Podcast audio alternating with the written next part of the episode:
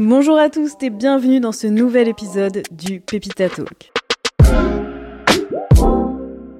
Je suis Pépita Fit, coach sportive en ligne, créatrice et animatrice de ce podcast. Dans le face-à-face du jour, je reçois une athlète de force athlétique au palmarès. Attention, tenez-vous bien. Elle tire en moins de 57 kg en junior, elle s'entraîne à Luskov. Elle a fait championne du monde et d'Europe en 2021, vice-championne du monde en Open en 2022 et récemment, elle a fait du grand salle au championnat d'Europe en junior de force athlétique tout en décrochant un world record au total en Open. Vous l'avez sûrement deviné, aujourd'hui, je me retrouve face à Jade Jacob.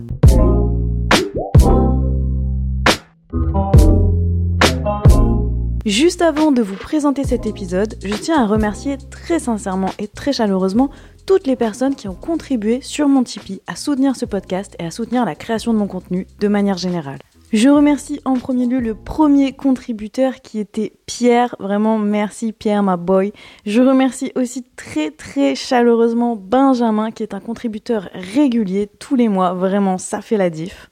Je remercie aussi sincèrement pour leur contribution Terry et Neko Boy, Irvine, Charlou, Ambre et Nanou. Merci pour vos tips sur mon Tipeee, je vous assure que ça change la donne. Je remercie aussi toutes les personnes qui partagent mon podcast de manière générale, tous les partages qu'il y a eu aussi sur le dernier épisode concernant les TCA. Je vous remercie aussi pour vos petits messages régulièrement pour me dire du bien de mon podcast et m'envoyer de la force. Vraiment, tout ceci me donne envie de continuer et de vous sortir des épisodes toujours plus qualitatifs. Je remercie enfin toutes les personnes qui s'abonnent à mon podcast, quelle que soit la plateforme sur laquelle elles l'écoutent, et je vous invite à le faire si ce n'est pas déjà fait. Sur ce, vous pouvez ouvrir grand vos oreilles, car le dernier face-à-face de 2022 va commencer.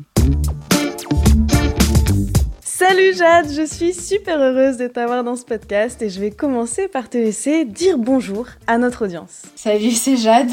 Euh, alors Jade, du coup, t'es ma dernière invitée de 2022. En fait, euh, chers auditeurs, sachez que le podcast va prendre quelques vacances, donc c'est pas moi qui prends des vacances, c'est juste qu'il y aura pas d'épisode entre décembre et mi-janvier, je pense, pour me laisser le temps d'enregistrer euh, les épisodes, de les monter et de vous sortir le meilleur en 2023. Donc moi, je vais pas du tout prendre de vacances, mais voilà, il y aura pas d'épisode. Les personnes qui me suivent sur Instagram savent déjà quelle est la liste des invités, la liste prévisionnelle évidemment, des invités pour 2023. Et si jamais euh, vous débarquez sur ce podcast par le biais de Jade, parce que vous avez envie de la découvrir et que vous n'avez pas écouté d'épisode précédemment, eh bien sachez qu'il y a toute une saison 1 et une saison 2 avec des invités incroyables au parcours aussi divers que leur discipline.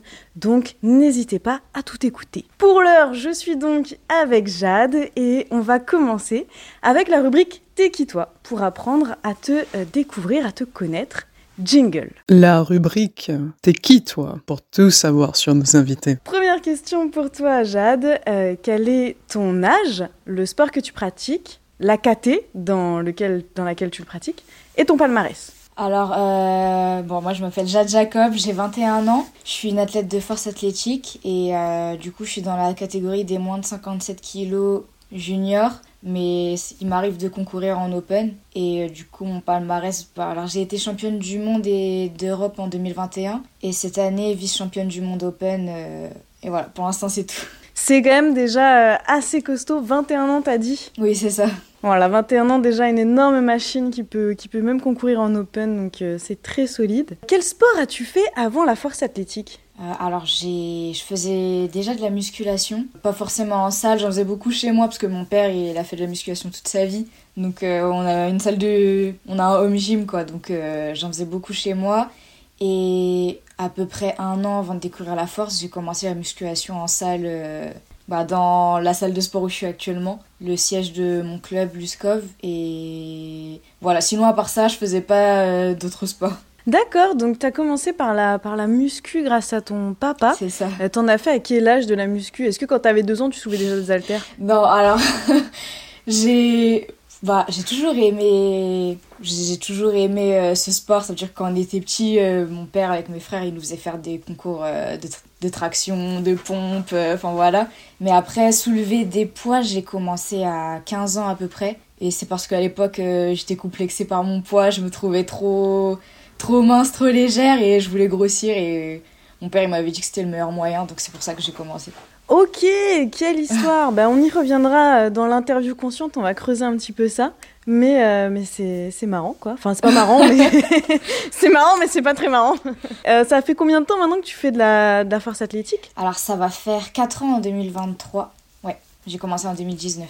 Euh, quelle est la performance dont tu es la plus fière? Bon, bah, c'est pas très original, mais c'est la plus récente. j'ai la semaine dernière, j'ai fait un deadlift à 230 kg. Incroyable.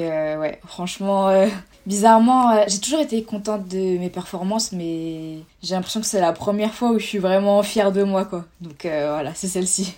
Et tu sais pourquoi celle-là t'en es particulièrement fière? Euh, Parce qu'en fait, c'est, on va dire que c'est la première performance qui dépasse mes espérances. Enfin, d'habitude, je pense à un chiffre et je travaille, je travaille et un jour je l'atteins et du coup je suis contente. Mais voilà, ça me demande du temps et je fais plusieurs échecs avant d'y arriver, voilà. Et cette perf-là, c'est vraiment je m'y attendais pas en fait. C'est la première fois où je m'étonne moi-même. Waouh, tu peux vraiment être fier. Enfin, en tout cas, tu nous as régalé. Nous, on peut suivre ça qu'à travers euh, les réseaux, évidemment. Je pense que tout le monde a vu ça sur Instagram. C'était, c'était incroyable. Donc, euh, bien joué. Euh, un truc inavouable, mais avouable surtout à présent, un truc gaulerie ou un peu honteux. Oula. Est-ce qu'on peut en profiter pour rappeler que Stanley a dit que lui, il écoutait, donc Stanley Dreator que j'ai reçu aussi en saison 2, lui, il écoute Beyoncé pendant, pendant ses gros, ses gros lifts. de ce genre-là. Ok, alors, ça va être par rapport à lui. Alors, j'avoue que, que bah, du coup, il me coach depuis mes presque tout début en force. Et aujourd'hui, toutes mes toutes les musiques qui me hype, bah, je les ai volées à, à Dretor, en fait. Je les ai volées à mon coach. Ça veut dire que j'écoute, ce qu'il écoute quand, quand il se hype, ce qu'il met à la radio de la salle. Je mets Shazam, je les prends et j'écoute la même chose. Il y a aucune, y a aucune chanson de hype qui vient de moi, en fait. Ok, la meuf n'a pas de personnalité. J'en ai aucune, vraiment. ok, écoute, moi je dis ça marche. T'as raison. Ça marche pour l'instant au laser et voilà quoi. eh bien, euh, cette, euh, cette rubrique est, déjà terminée. On a, on a vite, euh, vite fait le tour, mais c'était déjà une bonne mise en bouche. Et on va pouvoir passer de ce pas au cœur du podcast. J'ai une foule de questions pour toi. C'est l'interview consciente et j'envoie le jingle de Major Mouvement. Vous aimez les questions qui vont chercher loin dans les profondeurs des réponses? Bienvenue dans l'interview consciente. Alors, avant de, rentrer dans le vif des questions, je voudrais raconter une petite anecdote sur ta présence ici, une anecdote que tu ignores totalement, je pense. En fait, moi, dès que j'ai créé le, le Pepita Talk, dès que j'ai créé ce podcast, je voulais faire un épisode avec toi. Donc dès la saison 1, mais seulement c'est toujours compliqué pour moi d'organiser tout ça et je peux pas faire ce que je veux quand je veux, etc. Donc bref. En fait, le truc c'est que on entend peu parler de toi. On t'entend pas en fait, on sait pas d'où tu viens, on sait pas c'est quoi ta vie, on sait pas comment tu penses, quel est ton, ton mindset d'athlète, etc. Et euh, moi j'avais trop envie de pouvoir euh, te donner l'occasion d'en parler, ou en tout cas te recevoir sur, sur ce podcast. Et euh, je trouve finalement que les personnes qui s'entraînent à Luskov sont celles qui ont la plus grosse hype, des perfs énormissimes, mais qui font le moins de bruit, tu vois. C'est vrai, je suis d'accord.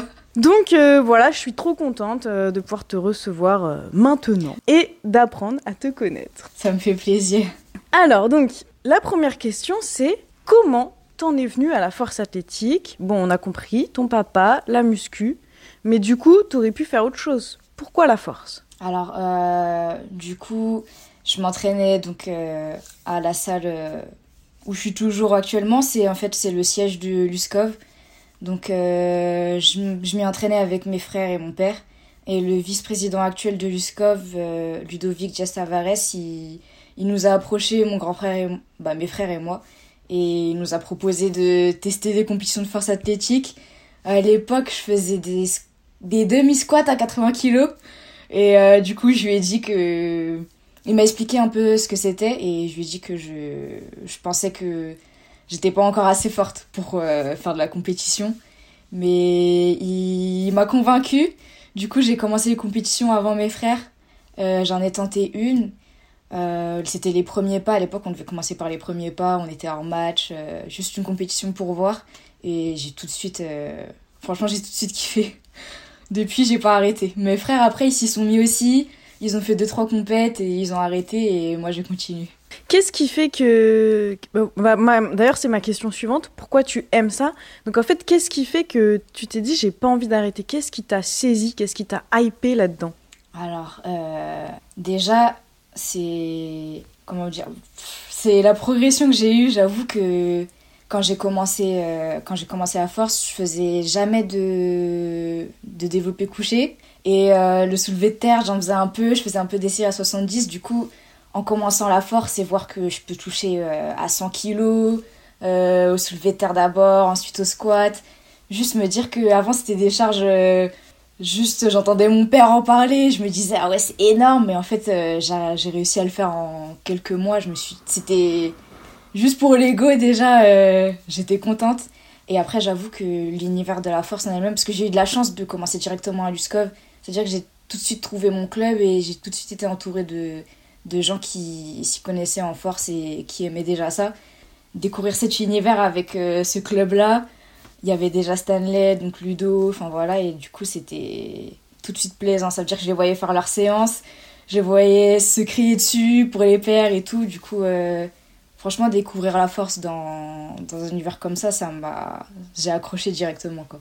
Ok, donc c'est à la fois euh, le sport en lui-même, le fait que tu puisses progresser constamment, voir ta progression toucher à des barres que tu n'imaginais pas, et à la fois tout, tout, ce contexte, quoi, cette ambiance incroyable qu'il doit y avoir à Luskov. Et du coup, est-ce que ton, ton père, euh, il est fier de toi aujourd'hui? Bah, J'imagine que ouais, bien sûr. il, est, il est fier et d'ailleurs, euh, il s'attendait pas à ce que, à ce que j'arrive aussi loin. Enfin, il a toujours cru en moi. Mais euh, c'est vrai qu'il pensait qu'à un certain niveau, euh, c'était inatteignable pour, euh, pour des gens normaux, entre guillemets.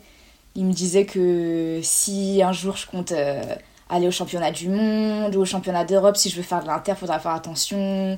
Peut-être qu'il faudra que je me qu'on va essayer de me doper ou quelque chose comme ça. Enfin, il pensait que naturellement, en gros, fallait pas que je rêve trop, quoi.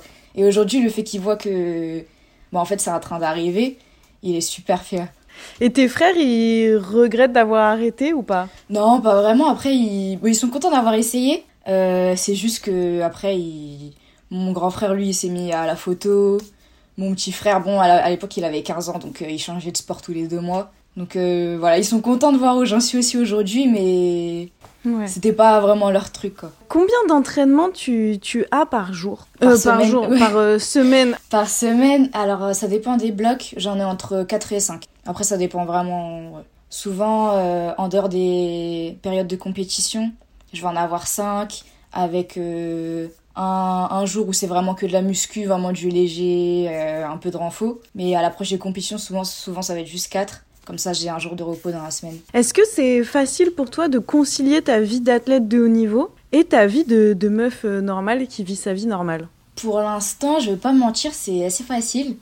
Euh, mes horaires au travail, ça fait que en semaine, le plus tard où je puisse finir, c'est 19h. Et euh, ça veut dire que. Et j'habite tout près de ma salle de sport. Je travaille pas très loin aussi. Donc euh, en gros, même quand je finis tard au travail, je peux venir m'entraîner. Jamais j'ai d'empêchement par rapport à ça. Et ils sont pas trop relous non plus par rapport aux, aux compétitions. Quand je dis que j'en ai une, ils me donnent mes jours. Enfin voilà. Donc pour l'instant, de ce côté-là, j'ai pas eu de soucis. D'accord. Donc euh, ça veut dire aussi que tout le stress euh, et la fatigue liée à la vie euh, normale, au taf, quoi, hein, parce que voilà, quand on travaille, on est fatigué à l'entraînement. Ça aussi, ça va, t'arrives à le gérer? Ouais, franchement, c'est, j'avoue que c'est pas quelque chose qui, qui me pèse beaucoup. Quand j'ai commencé à force, j'avais déjà ce travail-là, je suis vendeuse, donc c'est, bon, c'est relou certains jours, hein, mais ça, ça affecte pas mes entraînements, quoi. Bon, bah c'est carré, c'est trop bien. Quand on a fait euh, l'épisode avec Stanley, il nous a expliqué que l'une de ses plus grandes fiertés à lui, c'était euh, le travail que vous faisiez ensemble en fait. Et notamment le fait que vous ayez euh, réussi, enfin que tu aies réussi à dépasser tes peurs, à croire en toi, croire en tes capacités et aux barres que tu pouvais réellement faire. Qu'est-ce que t'en penses toi de ça? C'est vrai que ça commence après dans ma pour, franchement pour moi j'ai encore beaucoup beaucoup de chemin à faire. Donc lui c'est normal qu'il qu'il soit déjà fier parce qu'il se souvient bien de mes débuts euh, quand vraiment j'arrive à prendre aucune décision. Mais moi j'ai du mal à voir ça. Je vois juste là où j'en suis aujourd'hui et je sais que je sais que enfin j'ai l'impression que j'ai même pas encore commencé quoi. Donc euh, faut que je commence à avoir beaucoup plus confiance en moi parce que je sais que c'est ça qui qui fait que des fois je vais sous-perfu entre guillemets en compétition qui fait que je vais stresser et euh, ça commence à venir, mais pour moi, c'est pas encore là, quoi. C'est marrant parce que, tu vois, c'est difficile pour euh, nous, enfin, j'imagine, je me mets à la place de l'audience, hein, de euh, nous imaginer qu'avec tes performances, qui sont quand même assez exceptionnelles, euh, t'es pas confiance en toi et en tes capacités, alors que chaque post Instagram, tu nous prouves euh, que t'es une énorme machine, en gros, tu vois. Du coup, est-ce qu'on peut essayer de rentrer un peu dans ta tête et de comprendre quel est ton état d'esprit? Quand t'arrives à la salle et que t'as une grosse barre à faire, je sais pas, euh, une RP8 ou une charge donnée, si tu penses à quoi en fait? Qu'est-ce qui va te limiter? Alors, euh, après, là, ça va dépendre des mouvements. Souvent, euh, le mouvement où j'ai le plus de mal mentalement, c'est le squat. Le soulevé de terre, c'est vrai que j'ai jamais eu trop de soucis par rapport à ça, mais le squat, euh, comment dire? J'ai mon problème avec ce mouvement, c'est que je vais changer de technique tout le temps, euh, toute seule. C'est-à-dire que c'est pas Stanley qui va me dire fais ça, fais ça. C'est moi d'un coup, je vais me sentir mal, je vais changer un petit détail, chaque séance, euh, je vais changer un truc, ou alors même si je change rien, euh, je vais pas me sentir bien sous mes barres sans aucune raison. Et ça fait que ça va me travailler, quoi. C'est d'ailleurs pour ça que je me suis fait mal euh, au World Junior. C'est parce que j'ai stressé, j'ai pas fait comme d'habitude, et j'ai eu mal. Et depuis que la douleur ça va mieux, euh, bah, c'est toujours la même chose, quoi. Mais euh, quand j'ai une grosse barre à, faire en séance, j'ai là j'ai pas vraiment de problème de confiance, c'est plutôt à l'approche des compétitions que ça vient. Parce que pendant l'entraînement, c'est plus facile. Comme je suis jamais toute seule, euh, je suis pas en salle commerciale, je suis vraiment à l'USCOF, donc euh, tu peux pas venir euh, et ne pas être motivé quoi. Il y a, y a toujours des gens pour t'encourager, il y a toujours une bonne ambiance. Mais quand on entre dans la préparation de compète, quand on entre dans le picking, quand je sais que ce que je vais faire c'est déterminant pour la compétition, là je vais commencer à douter. Et en fait, ça va pas être du doute en me disant peut-être que j'ai pas la force, peut-être que je vais pas y arriver.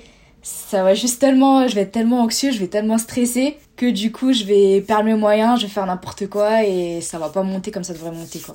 Et après c'est un cercle vicieux, je vois que c'est pas bien monté, j'ai encore moins confiance et voilà. Donc en fait, il y a à la fois, j'ai l'impression, une espèce de... T'as pas trop confiance en ton lift, enfin en ton squat particulièrement.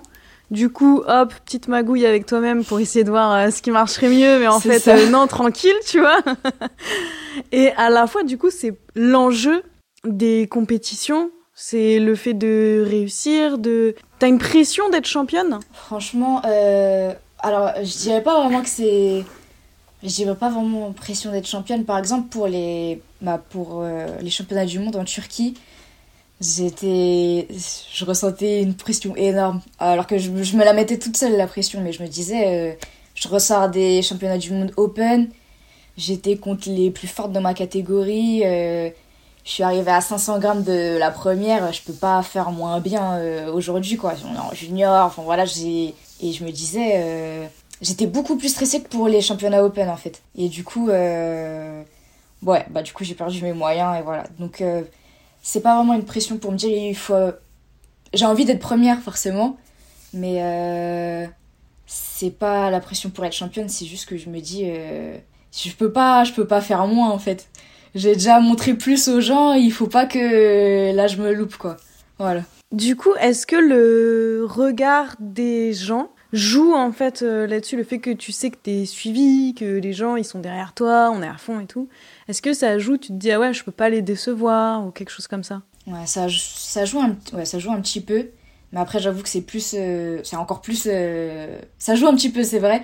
Mais c'est plus moi encore. Parce que c'est. C'est vraiment une pression que je me mets toute seule, quoi. En fait, c'est toi dans ta tête dans toute seule tête. par rapport à toi-même. De toute façon, Stanley, il pourra le confirmer avant la compétition. Je lui disais, mais là, euh, c'est genre, si, si je me rate, je lui dis, si je me rate, c'est mort. euh, j'ai fait 4,80, je peux pas faire moins. Je, je sais plus, il y a le temps qui- qu'il y avait entre les Open et les Juniors.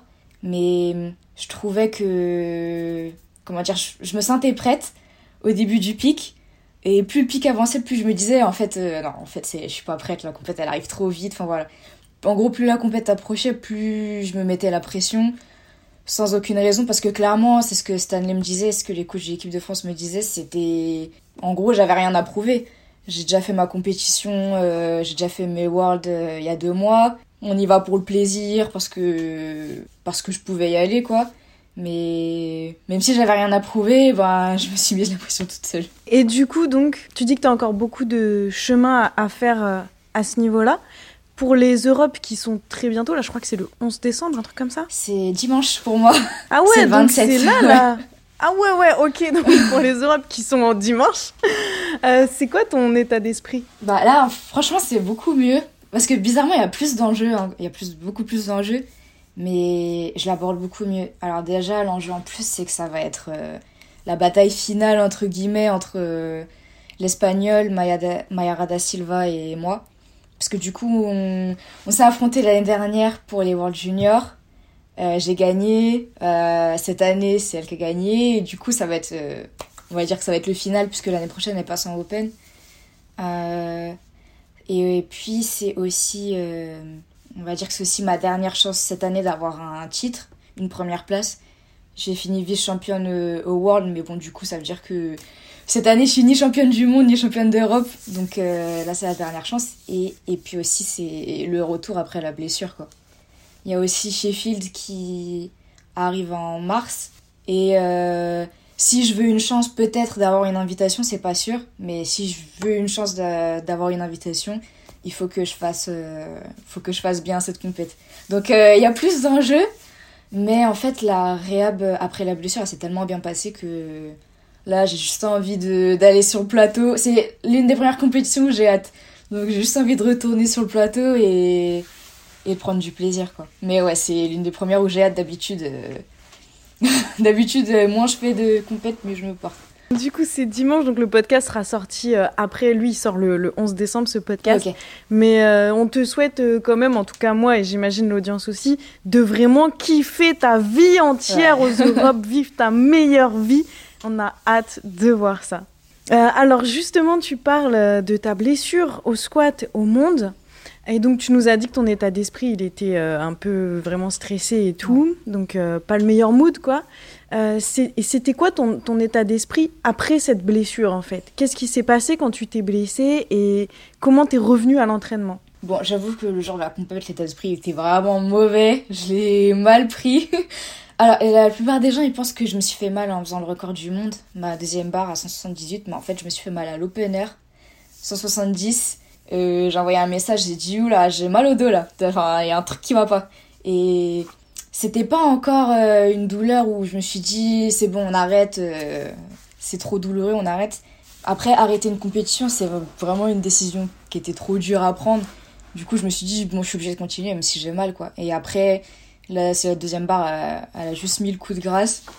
Et alors ensuite entre le squat et le bench j'ai fait que pleurer non-stop. Il y avait les coachs qui se relayaient pour essayer de me dire on fait quoi on continue on continue pas euh, t'as rien à prouver, t'en fais pas. Et moi, euh, honnêtement, euh, pour être honnête, j'avais envie de dire j'arrête en fait, parce que j'arrivais pas à marcher, je pouvais même pas m'asseoir, j'avais trop mal, je pouvais pas me tenir debout, j'avais trop mal, donc j'ai envie de dire j'arrête la compétition. Mais sortir ces mots-là, je pouvais pas les sortir quoi. Et donc euh, je suis sortie avec Stanley et on a essayé de calmer la douleur, faire des mouvements. J'arrivais même pas à me mettre en position sumo au début, ça me faisait trop mal, mais entre le début du bench j'ai quand même réussi à bah, j'ai quand même réussi à me mettre euh, en position sur le banc couché. Donc on a pu faire la première barre. La deuxième barre je l'ai bien raté là là j'ai su que j'avoue que j'avais un petit truc dans ma tête qui me disait peut-être qu'avec l'adrénaline euh, je vais oublier la douleur et le, le, soulevé de terre ça va voler. Mais pas du tout franchement. Euh, première barre à 70 pareil. J'avais super mal. Donc avec les coachs on a parlé j'ai dit que je voulais au moins, euh, avec Charlotte, on, voulait au moins valider le record du monde au squat. Donc on peut pas, on peut pas juste faire une barre à 70 et avoir en total et valider le record du monde, faut un minimum. Donc elle allait parler au juge, elle m'a dit le minimum, on l'a fait, et voilà. Donc là c'était vraiment, j'avoue que c'était vraiment dur pour moi parce que c'était vraiment deux avis contraires, c'est-à-dire que j'avais tellement mal que je voulais arrêter et rentrer chez moi, mais en même temps me dire que j'arrête une compétition, c'était comment dire C'était pas vraiment humiliant, mais tu te dis en tant qu'athlète, tu peux pas abandonner quoi. Mais bon, voilà, j'ai été obligée. Après, en retour de compétition, l'entraînement, euh, bah, en fait, c'était pareil. Ça veut dire que il y a que sur le squat que ça s'est un peu mal, enfin, que ça s'est un peu moins bien passé la réhab. Parce que c'est juste euh, sur ce mouvement que mentalement j'étais le plus touchée. Même si j'avais mal au deadlift et au bench au début, euh, au bench on a commencé à faire du Larsen, donc les pieds levés, deadlift, un peu de tradi, donc même si c'était plus léger, voilà. Mais le squat, pour te dire, même aujourd'hui, j'ai aucune douleur. Je veux dire que je suis pain free complètement, mais j'arrive pas à retrouver euh, l'aisance que j'avais au squat. Juste parce que dans ma tête, euh, c'est comme une douleur fantôme. T'as un traumatisme en fait. Ouais. ouais. Après, je pense que je pense que cette compète, elle va me rassurer. Une fois que j'aurai fini mon squat sans douleur et que j'aurai fini ma compète, ça va aller. Et après cette compète, on pourra vraiment travailler pour euh, parce que là, en réalité, si on parle de charge à l'entraînement, j'ai presque complètement retrouvé le meilleur niveau euh, que j'avais avant la blessure. Mais euh, franchement, la confiance que j'ai sur ce mouvement, il faut que je reconstruise tout, quoi. Donc ça, après la compète, je pense que ça va se faire. Sinon, à part ça, à part sur le squat, bah après, même sur le squat, ça s'est bien passé, puisque aujourd'hui, je resquatte sans douleur. Mais Stanley, il a super bien géré la réhab. Ça veut dire que quand j'ai repris l'entraînement, je l'ai repris à peu près une semaine après la compète. Je l'ai pas trop attendu. Mais en gros, euh, dès que j'ai repris, euh, bah, les entraînements, ils étaient super plaisants. Quoi. Alors jamais... Euh, bon, des fois, j'ai été déçue de moi parce que je faisais des échecs à des charges que je soulevais avant. Mais en gros, jamais je me suis dit, mais je pourrais jamais revenir de blessure. Quoi. J'ai il y allait petit à petit et c'est remonté petit à petit et aujourd'hui c'est encore mieux qu'avant sur deux des trois mouvements. Donc franchement, je suis contente. C'est vraiment une histoire incroyable quand même. Parce que t'as rien lâché pendant cette, euh, cette compétition. Ça devait être vraiment horrible dans ta tête, la façon dont tu décris. T'avais deux voix qui te parlaient en même temps. Mon Dieu, faut, faut décider quoi. Et t'as rien lâché, t'as été au bout. Et, et, après, avec cette année, vous avez fait un travail incroyable. Donc, euh, bien joué, vraiment. Alors après, parce que je sais qu'il va écouter le podcast, alors euh, je suis obligée de dire euh, toute la vérité. J'ai dit que je me suis jamais dit que je reviendrais pas de blessure, mais euh, certaines séances je me le disais quoi. Surtout au début au deadlift, parce que le deadlift c'était le mouvement où forcément on soulève le plus lourd. Et du coup, c'était le mouvement qui, pour moi, ça allait être le plus long à revenir. Parce que remonter jusqu'à. À l'époque, c'était 210. Remonter jusqu'à 210, euh, il y a eu des séances où je lui ai dit, mais en fait, euh, je retrouverai jamais 200 et je pense que aujourd'hui encore, il se moque de moi en fait. Ah ouais, ouais. Il te dit, ah, alors tu te rappelles quand tu disais, et maintenant tu fais 230 Ouais, ouais. il me le redit souvent. Bah, il a raison. C'est important de se rappeler d'où on vient et comment on a galéré, comment on était au plus bas, tu sais. Bon, du coup, donc, euh, on, a, essayé de creuser un petit peu ton état d'esprit. C'était vraiment passionnant. Euh, maintenant, j'aimerais bien qu'on revienne du coup sur euh, cette petite anecdote que tu as racontée au début, à savoir que au départ, tu as commencé la muscu du coup pour grossir. Alors, c'est assez rare qu'on me dise ça. Il y a Margot aussi dans le podcast Sport et Nutrition qui me l'avait dit. du coup, est-ce que tu veux développer un petit peu cette question de ton rapport à ton corps? Alors moi quand j'ai commencé du coup la musculation, j'avais 15 ans du coup à peu près. Et je pesais 42 kilos, 41, 42. Bon, après, je suis petite de taille, euh, je fais 1m50. Ok. Donc, euh, visuellement, personne me disait, ah, t'es super moi c'est tout. Mais moi, euh, vraiment, je me sentais pas bien. J'étais hyper, hyper complexée. Donc, j'ai commencé à muscu et du coup, je faisais un peu n'importe quoi. je mangeais énormément. Je pense que ceux qui ont un métabolisme rapide, ils vont se reconnaître. Ça veut dire que je mangeais deux trois grecs, euh, je grossissais pas, j'allais acheter des gainers, euh, je grossissais pas, enfin voilà. Avec la musculation, euh, j'ai pris 3 kilos, je suis montée à 45. Et ensuite, quand j'ai commencé la force, je suis montée rapidement à 47. Et après, c'est la première, la première compétition que j'ai faite, j'étais à 47 kg 1. Du coup, je l'ai fait en moins de 52. Et franchement, en commençant la force, j'ai arrêté de penser à mon poids ça veut dire que c'était plus mon objectif de prendre du poids, mais c'est vraiment venu tout seul. Et donc euh, avant, euh, je me forçais à manger, je, je, prenais aucun kilo, et là avec la force, euh, j'y pensais plus et ça montait tout seul quoi. Même aujourd'hui, ça monte un peu trop même, mais j'étais contente parce que vraiment, euh, c'est un sport de force, mais pour moi, même si on a des objectifs esthétiques, avec la force, ils sont clairement atteignables, quoi. Même si c'est pas le but premier, euh, ça vient avec, et c'est pas mal. Et euh, est-ce que aujourd'hui tu enfin du coup es, tu remplis ta KT ou est-ce que t'es encore c'est encore un petit peu difficile d'atteindre les 57 non, c'est pas difficile. bah, alors, euh, au début, c'était. Au début, du coup, j'étais censée être une 47, j'ai commencé en 52. Parce que, du coup, Ludo, il m'a dit c'est soit tu vas courir pour perdre 100 grammes vite fait, soit on fait la compétition en 52. Et euh, comme euh, je voulais grossir, je lui ai dit on fait en 52. J'ai fait mes premières compètes en 52 jusque. Mais. jusque 2019 à peu près. Ensuite, 2020, il y a eu le confinement. Et du coup, en théorie, j'étais toujours une 52, mais euh, pendant le confinement, euh, on, parlait, on discutait un peu avec Stenet de ce qu'on va faire quand, quand les compétitions allaient reprendre.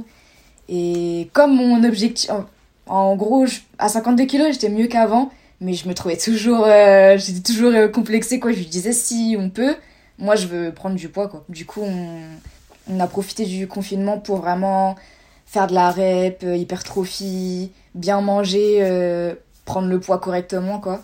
Et du coup, c'est pendant le confinement que je suis passée de 52 à 57 kilos. Donc là, c'était dur. Cette transition-là, euh, du coup, c'était un peu plus compliqué pour moi. Mais du coup, j'ai vraiment fait presque aucune année en tant qu'athlète moins de 52 kilos. Et à la sortie du confinement, j'étais en 57. Il n'y a que cette année que je commence à remplir la KT. L'année dernière, j'arrivais encore un peu trop légère aux compétitions 56-1, 56-3. Cette année, euh, c'est un petit peu mieux. Et là, cette compétition, je pense que ce sera la compétition où je serai la plus lourde, entre guillemets, la compétition où je vais le mieux remplir, j'espère. Parce qu'après, la veille, deux jours avant la compète, euh, le stress, il me fait un peu fondre. J'arrive toujours un tout petit peu trop légère. Euh, mais là, ça se passe bien. Franchement, là, je suis je suis bien dans cette catégorie. Du coup, là, aujourd'hui, maintenant, tout va bien avec ton corps. Oui, ah ouais, ouais. Va très bien. Mais c'est cool, c'est cool. C'est aussi important de voir qu'il y a des meufs qui sont bien, qui sont contentes d'avoir pris du poids, qui se sentent bien, qui sont contentes de remplir leur KT et tout. Tu vois, c'est pas un, discours que, mine de rien, on a l'habitude d'entendre. C'est souvent l'inverse, tu vois, souvent dur de prendre. Et tu sais, on est souvent, on est triste de prendre parce qu'on est dans une société où il faut être toujours la plus mec possible. Donc euh, ton, ton discours, il, fait du bien, je pense, il va faire du bien. Très bien, je, pense que nous avons fait le tour de cette rubrique interview consciente, euh, mais euh, les questions vont continuer d'être profondes et intéressantes, car nos abonnés ont eu vraiment des questions super cool. Donc on va passer de ce pas à la troisième rubrique de l'émission. C'est la rubrique Les questions des abonnés et j'envoie le jingle de Noémie. C'est les questions des abonnés. Alors, euh, les deux premières questions, c'est en fait euh, un, peu les mêmes. Donc, il y a Kevin, qui est euh, un athlète en junior de ma salle à la SPOM, qui d'ailleurs me demande de te dire, enfin, en un sens, enfin, c'est un peu. je fais passer le message, voilà, ça que je veux dire. que tu es pour lui la tête la plus inspirante. Et il a un profond respect pour ton travail. Merci beaucoup. Du coup, lui, il te demande euh, si tu es consciente de ce que tu es en train de réaliser en termes de performance. Et c'est pour ça que je pose les deux questions en même temps. On a Ludo Adamantium.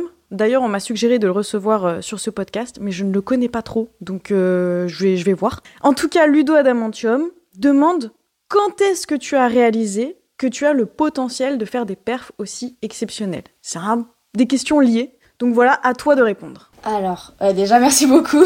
Après, euh, ce que je réalise en réalité, euh, non, je réalise pas vraiment. Parce que, bon, après, je pense que c'est comme tout le monde, on n'est jamais satisfait de ce qu'on fait. J'avoue que, par exemple, après avoir fait 220 au deadlift, alors j'étais super contente. Et le lendemain, alors là, je, je m'en fichais. Ça veut dire que pour moi, après, je pensais juste euh, au squat que j'allais faire, au deadlift, euh, ce que devant ça allait être assez pour faire un bon total. Euh, ça veut dire que j'ai du mal à être fière de ce que je fais. C'est pour ça que je t'ai dit au début que la dernière perf que j'ai faite, c'est l'une des premières où je suis vraiment fière de moi. Mais sinon, j'ai un peu de mal.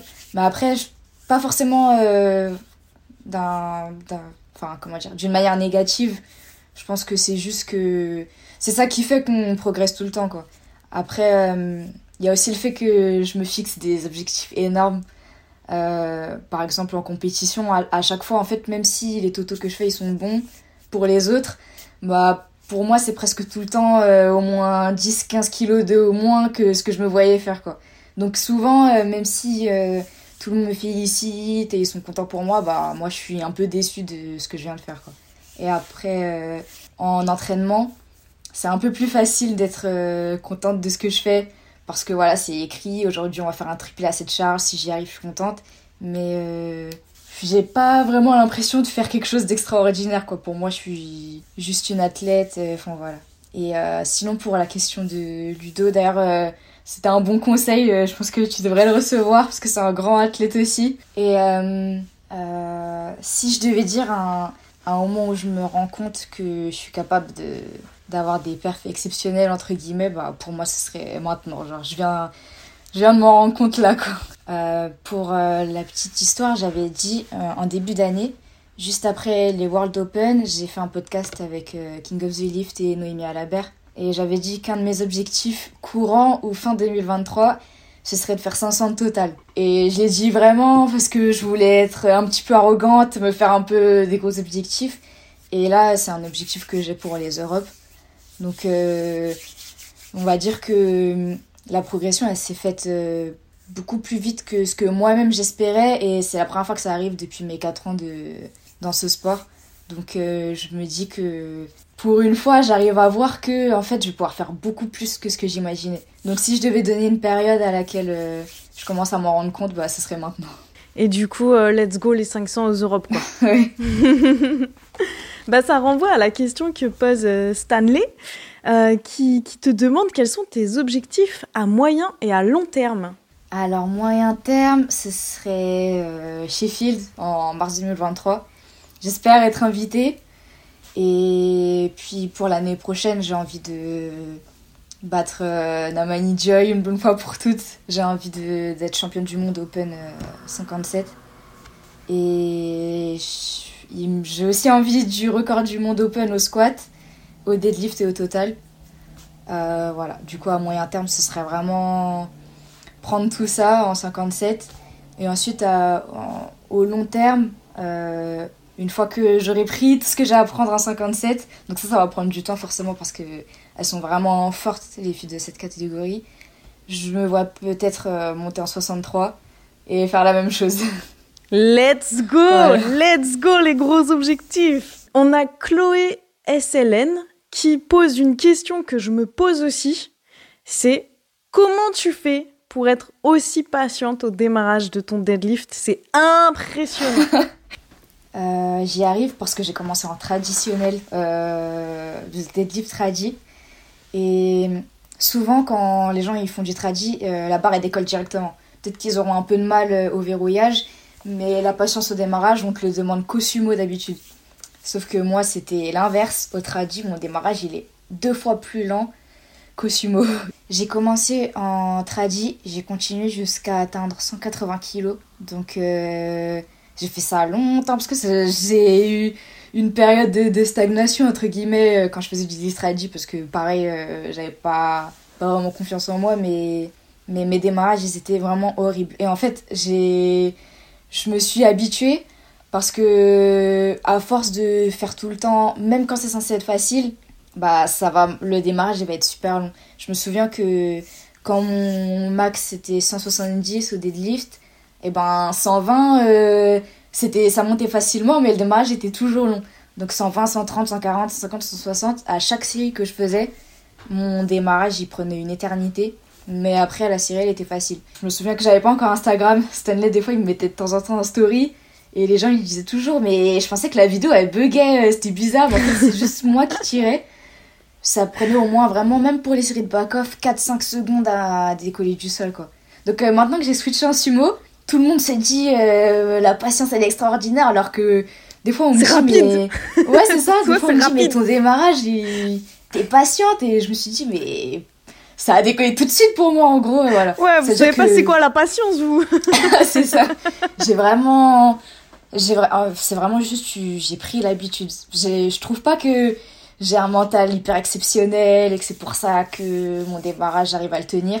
C'est juste que dans ma tête, je sais que j'ai pas besoin d'arrêter de tirer, même si ça décolle pas tout de suite, ça va monter quoi. Ok, retenez bien ce conseil, euh, chers auditeurs, parce qu'en vrai, ça sert de ouf euh, sur le sumo. Alors, on a maintenant Tino euh, qui demande comment tu gères ton stress en compétition? Alors, on a pas mal parlé de ça. Ouais. Est-ce que t'as quand même un ou deux petits tips clés que toi t'appliques sur toi? Alors, euh, honnêtement, non. Euh, D'ailleurs, on me pose, on me pose souvent la question est-ce que j'ai des, des rituels, entre guillemets, ou. Je saurais pas vraiment dire, mais il me semble que c'est ça le mot. Euh, alors, moi, non. Alors, franchement, à part la musique, bon, moi j'ai. La toujours- musique que t'as piquée à Stanley, du C'est coup. ça Toute ma playlist, ça vient de lui. À part ça, j'ai pas de tips, parce que, en fait. euh, Et c'est peut-être une erreur, mais je laisse mon stress se gérer tout seul. C'est-à-dire que je vais être stressée au squat, euh, et au premier squat surtout. Et après, l'adrénaline de, de la compétition, petit à petit, ça va prendre le dessus. C'est pour ça que souvent au deadlift, je vais faire plus que ce que je fais à l'entraînement, alors qu'au squat, je vais faire un peu moins. Hmm. euh, parce qu'au début, je suis plus stressée qu'à la fin, quoi. Mais Ouais. Peut-être que ça va changer à cette compète-là, mais euh, euh, j'ai malheureusement pas de chips. Et mon stress en compétition, je le gère pas trop, il se gère tout seul, quoi. voilà. Ok, mais c'est intéressant comme réponse aussi, on, on prend. Iso te demande euh, quels sont tes points forts et tes points faibles en tant que sportive? Faut que j'y réfléchisse un peu. Parce que j'ai pas mal de points faibles. un vrai point fort. Alors, point faible, je dirais que je suis impatiente. Je suis vraiment impatiente euh, quand il s'agit de, bah, du coup, des, des objectifs à atteindre. Ça veut dire que je vais me fixer des objectifs énormes. Je vais pas les atteindre assez vite à mon goût. Euh, ça veut dire que ce que j'accomplis entre temps, ça va pas me plaire, ça va pas me suffire. Du coup, je suis hyper perfectionniste aussi. Ça veut dire que j'ai du mal à être contente, euh, même quand je vais faire un PR ou que je vais faire ce que je m'étais fixé. Et euh, je suis hyper angoissée, ça aussi. Forcément, on en a parlé, mais euh, ça veut dire que je vais me mettre des barrières toute seule. Et ça, c'est dommage. Et je dirais que l'un de mes points forts en tant que sportive, ça va être euh, l'assiduité. Euh, je peux compter sur les doigts de la main les fois où j'ai raté une séance quoi, en 4 ans. vraiment, je viens à la salle toute la semaine et je vais pas rater un entraînement sans une très très bonne raison. Et puis ça, c'est vraiment un point clé de la progression. Et à part ça, euh, voilà, je dirais que c'est tout. Non, non, non, non, t'as donné trop de points faibles par rapport à tes points forts. On veut d'autres points forts, il faut équilibrer la balance. Après, je, bon, je sais pas si ça va vraiment compter comme un point fort, mais je m'adapte assez bien. Ça veut dire que je suis pas. euh, Ah, enfin, rien, j'ai peur que. j'ai peur que cette année ils me disent le contraire quand même, mais j'écoute les conseils. Après, ça. Voilà, voilà. J'essaie d'écouter les conseils, ça veut dire que. Euh, je suis pas vraiment une tête brûlée, quoi. Mais euh, j'essaie. En fait. Il y a des trucs qui sont. qui me sont venus en tête où j'ai fait exactement le contraire, donc je suis pas sûre. mais. euh, Tu fais au mieux pour suivre la prog, bien écouter ton Oui. coach, Ah non, par contre, faire ouais, le par taf. contre, je quoi. suis, je suis la prog. C'est juste que, bon, pour la petite anecdote, il y a plein de fois où Stanley va me dire de faire quelque chose. Et euh, vu que ça vient pas de moi, je peux pouvoir le faire. En gros, pendant un moment, j'avais la ceinture au deadlift, au deadlift, au bench par exemple. Je sais pas pourquoi. ça m'aidait pas, euh, ça servait à rien. Et il m'a dit, euh, bah enlève-la. Et moi, je lui dit, je l'ai enlevé, j'étais pas contente, hein, je l'ai enlevé. Je lui ai dit, non, je me sens pas bien, euh, je me sens bizarre. Du coup, il m'a dit, ok, bon, il avait un peu la haine contre moi, parce que clairement, ça changeait rien, j'étais même mieux. Et deux jours après, sans rien lui dire, je l'ai enlevé, toute seule. Et je lui ai dit, ah ouais, je me sens grave mieux, enfin voilà. Vu que ça venait de moi, c'était plus facile. Et Il a coup, dû avoir le ciel Tellement. Parce que lui, il en a fait fait- que te le dire et toi, t'as fait Ah, voilà. et ça, je fais ça souvent, en gros, euh, ouvre un peu les pieds au squat, euh, non, et deux jours après, je vais le faire, ah, j'ouvre les pieds, je me sens, voilà. Donc, euh, j'écoute, j'écoute la prog, je la suis à la lettre, ça par contre, je vais, c'est pas moi qui vais rajouter du poids, enfin voilà. Mais euh, les petits changements techniques, euh, comment dire, j'aime bien, j'aime bien quand ça vient de moi, même si ça vient pas de moi, quoi. Ouais, faut que ça fasse son chemin dans ta tête, faut que tu Voilà, les c'est acceptes, quoi. Ouais, ok, je capte.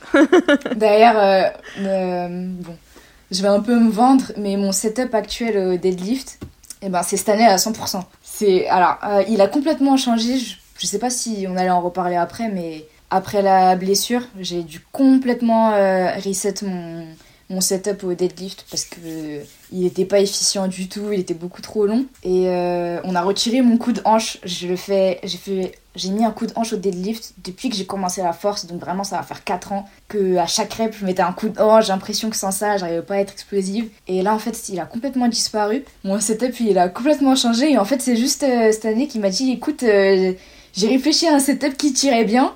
Et il l'a fait.